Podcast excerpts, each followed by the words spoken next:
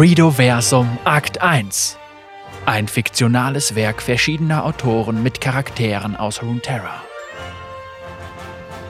Folge 1 Corvus Rondarek, königlicher Agent Demasias. Von Graf Drachenqualle. Ein Morgen mit Überraschung.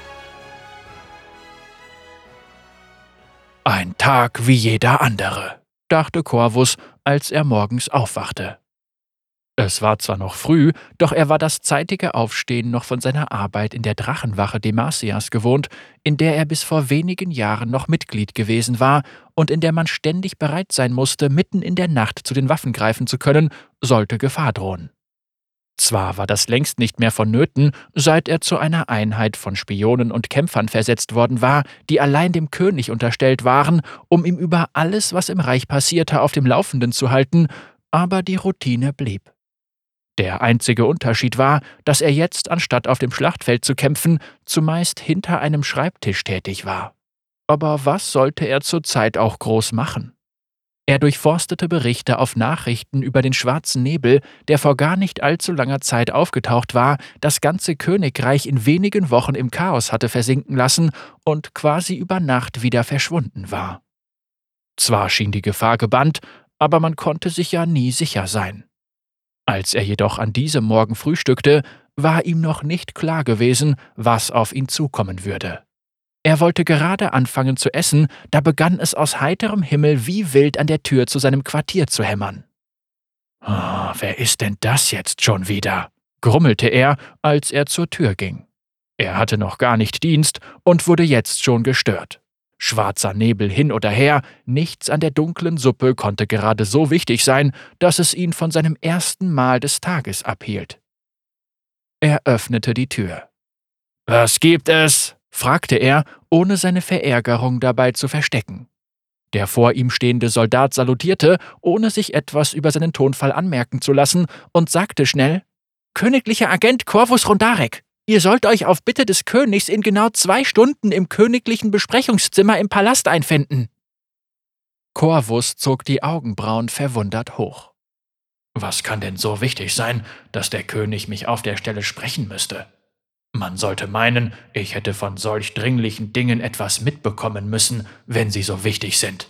Jedoch wurde er in seinen Gedanken von dem Soldaten unterbrochen, als dieser, seine Miene anscheinend richtig deutend, ihm sagte, dass das Anliegen unter höchster Geheimhaltung liefe und nur sehr wenige davon wüssten.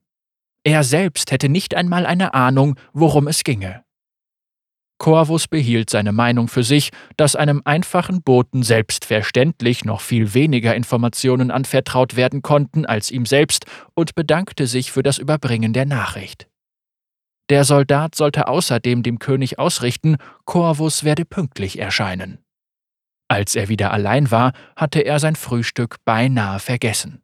Er aß sein mittlerweile kaltes Ei mit Brot, zog seine Uniform an und machte sich kurz danach auch schon auf den Weg zum Palast. Würde er aufgrund irgendwelcher Probleme zu spät ankommen, würde ihn das wohl in einem weniger guten Licht dastehen lassen.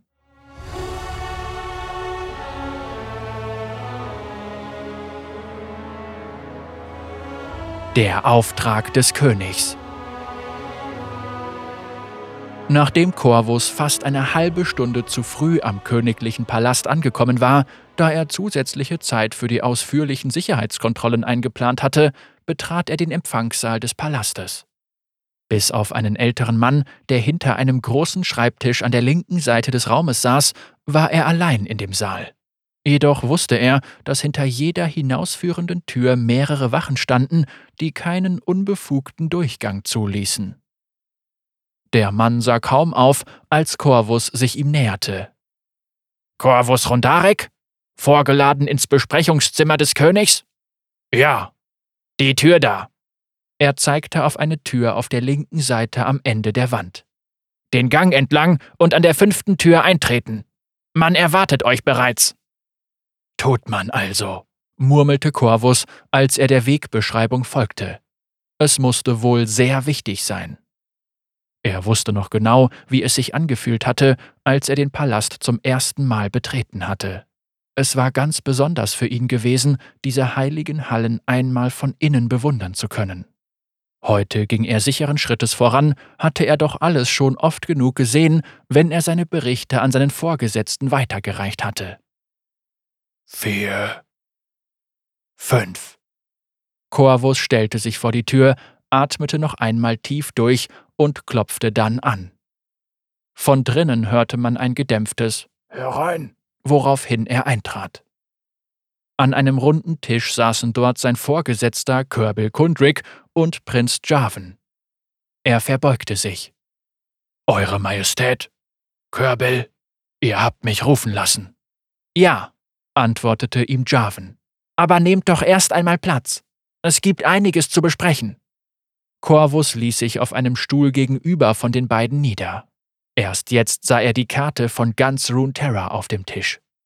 Auf der Karte befanden sich kleine Figuren wie etwa Banner von Demacia, Banner von Noxus und zwei rosenförmige schwarze Steine, welche zu Corvus Erstaunen auf der Darstellung von Demacia lagen. Als er sich hingesetzt hatte, ergriff Körbel das Wort. Wir konnten vor kurzem zwei Mitglieder der Schwarzen Rose ergreifen, die sich in den Reihen der Armee verdeckt hielten. Einer der beiden hat es geschafft, sich in seiner Zelle noch selbst vor dem Reden zu bewahren. Er hat sich die Zunge abgebissen. Der andere war jedoch nach einiger Überzeugungsarbeit zu reden bereit. Corvus staunte nicht schlecht. Mitglieder der Schwarzen Rose? Dieses Netzwerk aus Spionen, Attentätern und dergleichen hatte seinen Sitz, soweit er wusste, in Noxus. Was wollten sie gerade jetzt in Demacia? Da ergriff Körbel wieder das Wort. Nach unseren jetzigen Informationen rührt sich etwas in den Reihen der Rose. Das Ganze hängt in einem noch unbekannten Verhältnis mit Jericho Swain und einer namenlosen Gefahr zusammen, über die niemand eindeutige Angaben machen kann. Und was soll ich jetzt tun? fragte Corvus. Ihr seid sowohl im Kampf als auch in der Beschaffung von Informationen ausgebildet. Ihr wart früher ein guter Stratege und wisst, was ihr tut. Zumindest hat euer alter Kommandant das behauptet. Begebt euch nach Noxus, um euch ein Bild über die derzeitige Lage zu machen. Körbel wird euch über weitere Einzelheiten aufklären. Corvus und Körbel standen auf und verbeugten sich noch einmal kurz vor dem Prinzen, bevor dieser den Raum verließ. Er hat zu tun, sagte Körbel. Und du auch. Es geht noch heute los. Ein Posten unseres Netzwerkes ist bereits informiert und wird dir in Noxus zur Seite stehen, falls du Hilfe benötigst. Ein Beutel mit Proviant für zwei Wochen wurde bereits in dein Quartier gebracht. Abreise ist heute zum zwölften Glockenschlag. Pack zusammen, was auch immer du sonst noch für wichtig erachtest, und mach dich auf den Weg. Jawohl, Sir, sagte Corvus und salutierte. Als er sich gerade zum Gehen abwandte, fügte Körbel hinzu Und halte dich so bedeckt wie möglich. Eine Konfrontation mit der schwarzen Rose würde wohl tödlich enden. Auch würde ich ungern eine Rettungsaktion starten müssen. Ich werde aufpassen. Ich habe nichts anderes erwartet. Aber wir beide wissen, Vorsicht ist besser als Nachsicht. Bis später. Jawohl, Sir, bestätigte Corvus abschließend, bevor er sich umdrehte und auf den Weg in sein Quartier machte, um sich vorzubereiten.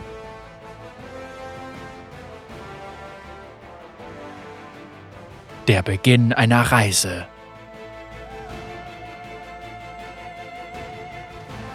Corvus hatte seine Ausrüstung schnell zusammengesucht. Alles, was er für eine längere Reise benötigte, packte er zusätzlich zu dem vorbereiteten Proviant ein. Zunder, ein Feuerzeug, das er einst für ein kleines Vermögen bei einem Händler aus Piltover erworben hatte, sowie weitere Kleinigkeiten wie ein Amulett der Magiesuchenden, das ihn angeblich vor feindlichen Zaubern schützen sollte. Als er alles vorbereitet hatte, zog er ein dünnes Lederwams an, das ihm im Falle eines Kampfes wenigstens etwas Schutz bieten sollte. Es war außerdem im Bauchbereich und direkt über seiner Brust mit kleinen Metallelementen ausgestattet, die sein Herz und andere wichtige Organe zusätzlich schützen sollten. Darüber trug er einen grauen Ledermantel, der äußerlich unauffällig wirkte, jedoch in seinem Inneren Platz für sechs Dolche bot, ohne dass sie ihn beim Rennen durch klappernde Geräusche verrieten oder seine Bewegungen behinderten. Am besten war jedoch, dass sie nicht zu sehen waren. Auch in seinem rechten Stiefel war eine Klinge verborgen, um ihm im Notfall einen Vorteil zu verschaffen. Zu guter Letzt hängte er sich noch einen Schwertgurt um, der Platz für zwei weitere Dolche und sein Schwert bot. So ausgestattet und auf viele Eventualitäten vorbereitet, fühlte er sich aufbruchbereit. Als er die große Stadt im Licht der Vormittagssonne durchquerte, überkam ihn ständig das Gefühl, beobachtet zu werden. Trotz des geschäftigen Treibens auf den Straßen war er sich sicher, dass es nicht von den gelegentlichen Blicken der Passanten herrührte. Täglich schritten bewaffnete Menschen die Straße entlang, womit er keine Ausnahme war. Nein, es war ein Gefühl, als würde ihm jemand folgen, jedoch sah er nie jemanden, der auffällig wirkte, wenn er zurückblickte. Er schob seine Paranoia auf die beginnende Nervosität in Angesicht seines Auftrages. Daran muss es liegen, murmelte er. Als er am Haupttor ankam, trat ein Soldat vor ihn. Seid ihr Corvus Rondarek? Ja, der bin ich, antwortete Corvus.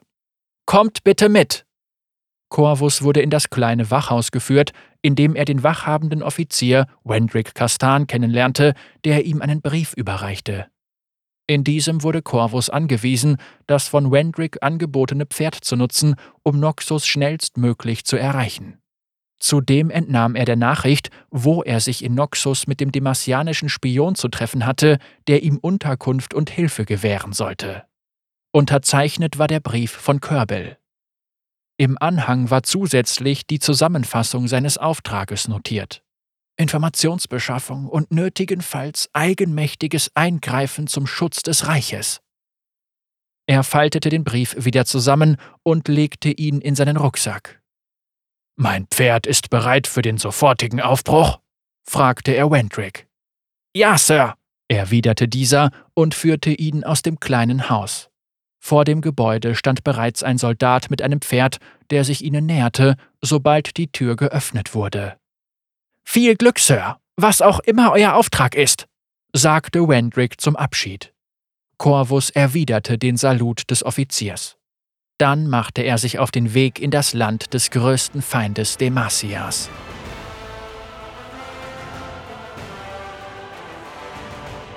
Auf dem Weg ins Feindesland. Die ersten Tage seiner Reise waren relativ ereignislos. Abgesehen von dem Regen, der kurz nach seinem Aufbruch einsetzte, war alles gut. Die ersten Abweichungen seines Plans fanden nach drei Tagen des Reitens statt, als er einer Gruppe von Händlern begegnete, die an einem Fluss rasteten. Sie waren mit zwei Booten flussaufwärts unterwegs und gegen eine kleine Entschädigung waren sie bereit, ihn mitzunehmen. Da er so bei weitem schneller unterwegs war, nahm er das Angebot dankend an. Innerhalb von gerade einmal drei weiteren Tagen konnte er so eine Strecke zurücklegen, für die er zu Pferd mehr als eine Woche gebraucht hätte. An einer Anlegestelle in einem kleinen Dorf, ungefähr 30 Meilen entfernt von den Grünzahnbergen, trennten sich die Wege der Händler von seinen eigenen. Sie waren auf dem Weg nach Abormark, was seiner weiteren Reiseplanung nicht einmal im Ansatz entgegenkam, weshalb es für ihn alleine weiterging. Als er am zwölften Tag seiner Reise an einem kleinen Dorf an einem Ausläufer der Silberberge ankam, tauschte er sein Pferd gegen einen ordentlichen Stapel Münzen und Proviant ein. Es würde ihn im weiteren Verlauf seiner Reise wohl eher hindern als unterstützen, und so begann er seinen Weg durch die leicht bergige Landschaft. Anfangs kam er gut voran. Er legte selten Pausen ein, da er hoffte, die Strecke vielleicht in ein bis zwei Tagen schaffen zu können. Als es jedoch dunkel wurde, zwang er sich zu einer Rast, da er eine Weiterreise als zu gefährlich empfand, nachdem er am Tag auf zahlreiche Felsspalten aufmerksam geworden war. Er suchte sich also in naher Umgebung etwas Holz für ein Feuer und schlug sein Lager unter einem Felsvorsprung auf, um sich vor Regen zu schützen. Es sah bereits den ganzen Tag nach drohendem Niederschlag aus. Bisher war es allerdings noch trocken geblieben. Gerade als er die Augen zum Schlafen schließen wollte, schreckte ihn das Heulen eines Wolfes ganz in der Nähe auf. Sofort war er wieder hellwach. Wölfe, dachte er sich. Wenn die jetzt zu mir kommen, hab ich wohl ein Problem.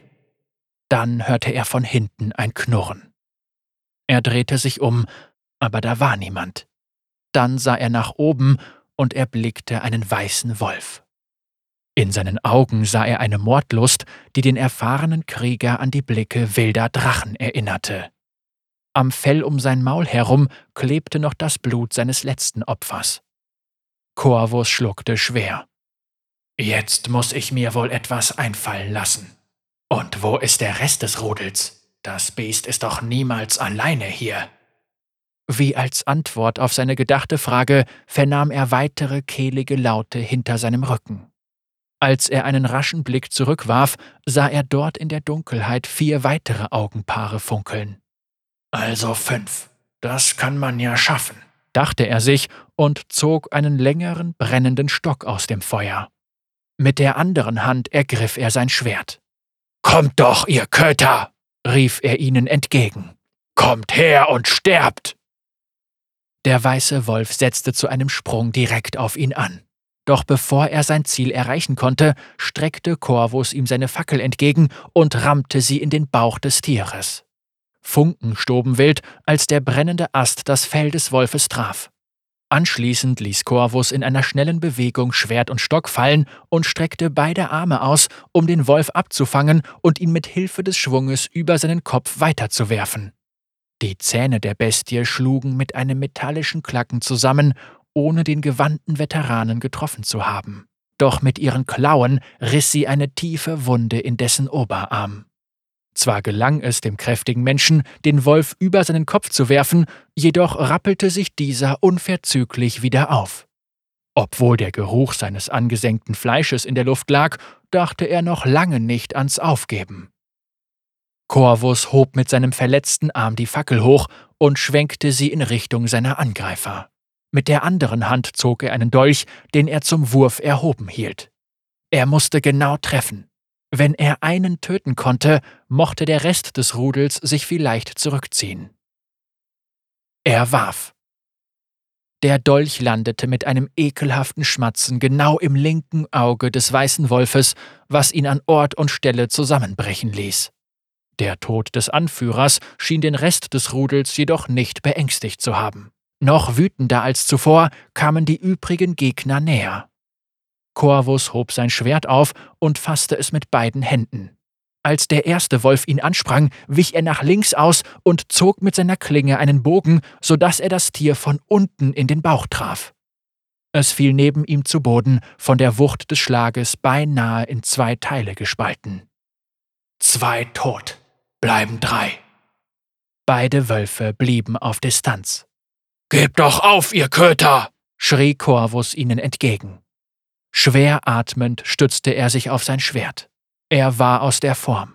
Die Schreibtischarbeit war nicht gut für seine Kondition. Gerade als er sich selbst beglückwünschte, den Kampf trotz seiner Einschränkungen relativ heil überstanden zu haben, durchzog ein weiteres tiefes Knurren die Nacht. Noch einer? Willst du auch sterben? Als er jedoch den Wolf sah, der in sein Blickfeld trat, musste er schwer schlucken. Die Bestie, die sich langsam aus der Dunkelheit schälte, war bei weitem größer als ihre Artgenossen. Corvus umfasste sein Schwert fester. Das Ungetüm sprintete los. Er holte zu einem Schlag aus, jedoch bewies das Biest eine Geschwindigkeit, die seine große Gestalt nicht vermuten ließ.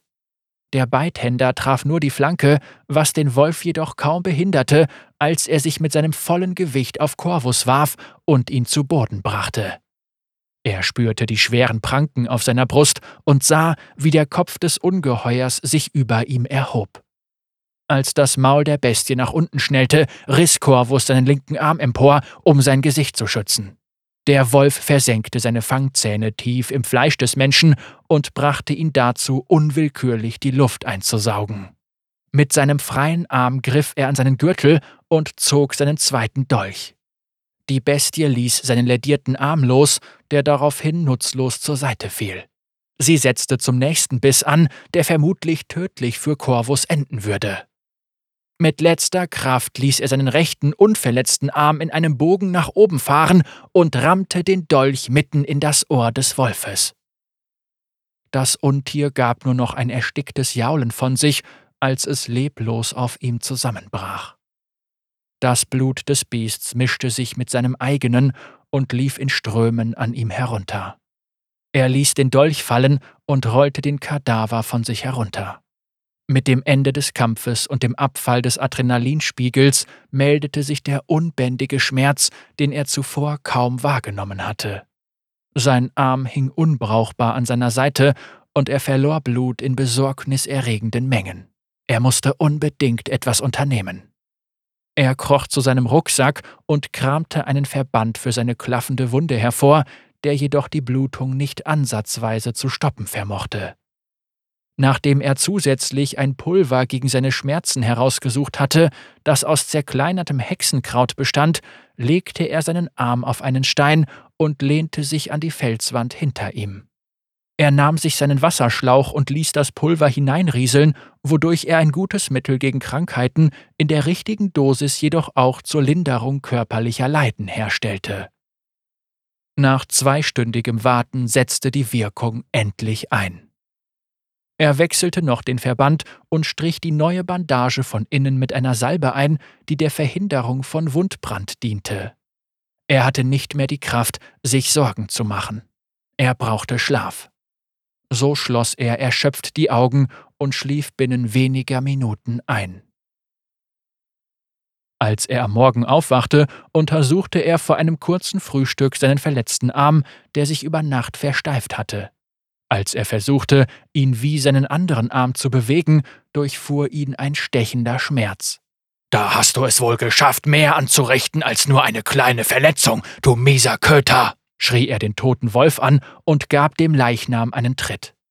Oh, keine gute Idee, sagte er zu sich selbst, als er daraufhin beinahe vor Schwindel das Gleichgewicht verlor. Die tiefe Wunde hatte ihn viel Blut gekostet. Er kniete sich hin und musterte den Verursacher seiner Probleme. Was macht ein Tier wie du so weit im Süden? In der aufgehenden Sonne erkannte er seinen Widersacher als einen Silberwolf, dessen Art im Gebirge an der Grenze zu Freljord heimisch war. Sie waren ihren Verwandten, den Grauwölfen, von denen die anderen vier herumliegenden Kadaver stammten, in allen Punkten überlegen, was wohl dem Wetter und der eisigen Kälte Freljords zu verdanken war. Corvus verlor trotz seiner Verwunderung schnell das Interesse an dem Wolf und seiner Herkunft und widmete sich noch einmal seinem Arm. Als er den Verband abnahm, stellte er erleichtert fest, dass die Blutung stark nachgelassen hatte. Jedoch konnte er den Arm auch kaum bewegen. Nachdem er seinen Arm mit einer frischen Mullbinde umwickelt hatte, stand er auf und atmete erst einmal tief durch. Das hat ja gut angefangen, sagte er und schmunzelte. Er war losgeschickt worden, um eine bislang unbekannte Gefahr von Demacia abzuwenden und scheiterte beinahe an einem Wolf. Er sammelte seine Waffen ein, die sowohl auf dem Boden verteilt lagen, als auch tief im Körper der Wölfe steckten, und machte sich auf den Weg. Er kam langsam voran. Schwindelanfälle zwangen ihn immer wieder zu Pausen. Er verlor Zeit, kostbare Zeit, die er eigentlich nicht verlieren wollte. Jede Stunde konnte entscheidend für das Schicksal Demasias sein. Als er am Nachmittag an einem kleinen Bach sein Lager aufschlug, wusch er dort erst einmal so viel des an ihm klebenden Blutes ab, wie es ihm in seiner eingeschränkten Beweglichkeit möglich war. Wenn ihn jemand sah, wollte er nicht so aussehen, als hätte er gerade jemanden ermordet. Die Erschöpfung lähmte Corvus Körper und ermüdete ihn so sehr, dass er seine Weiterreise auf den nächsten Tag verschob, obwohl die Sonne noch nicht einmal untergegangen war, als er sich hinlegte. Bevor er einschlief, rief er sich die vor ihm liegende Route ins Gedächtnis. Er würde noch gute ein bis zwei Wochen unterwegs sein. Den nächsten großen Stopp würde er in der Stadt Drekan einlegen, kurz vor der unsterblichen Bastion. Dort sollte er sich mit seinem Kontaktmann treffen. Wäre Corvus in einem besseren Zustand und somit in der Lage gewesen, auf seine Umgebung zu achten, wären ihm wohl die beiden Personen aufgefallen, die am Fuß der Hügelkette, auf der er sich befand, entlang wanderten und immer wieder zu ihm hinaufschauten. Als er sich am nächsten Morgen auf den Weg machte, war die Sonne kaum aufgegangen. Er hatte vor, so viel Strecke wie möglich gut zu machen. Sein Zustand hatte sich zwar kaum verbessert, eher noch verschlechtert, aber er redete sich ein, er müsse so etwas als Soldat ertragen können. Diese Einstellung hielt ihn bis zum Mittag auf den Beinen, an dem er eine größere Rast einlegen musste. Als er die nähere Umgebung kurz unter die Lupe nahm, entdeckte er etwas, das er nicht erwartet hatte. Spuren. Wer könnte denn hier unterwegs sein?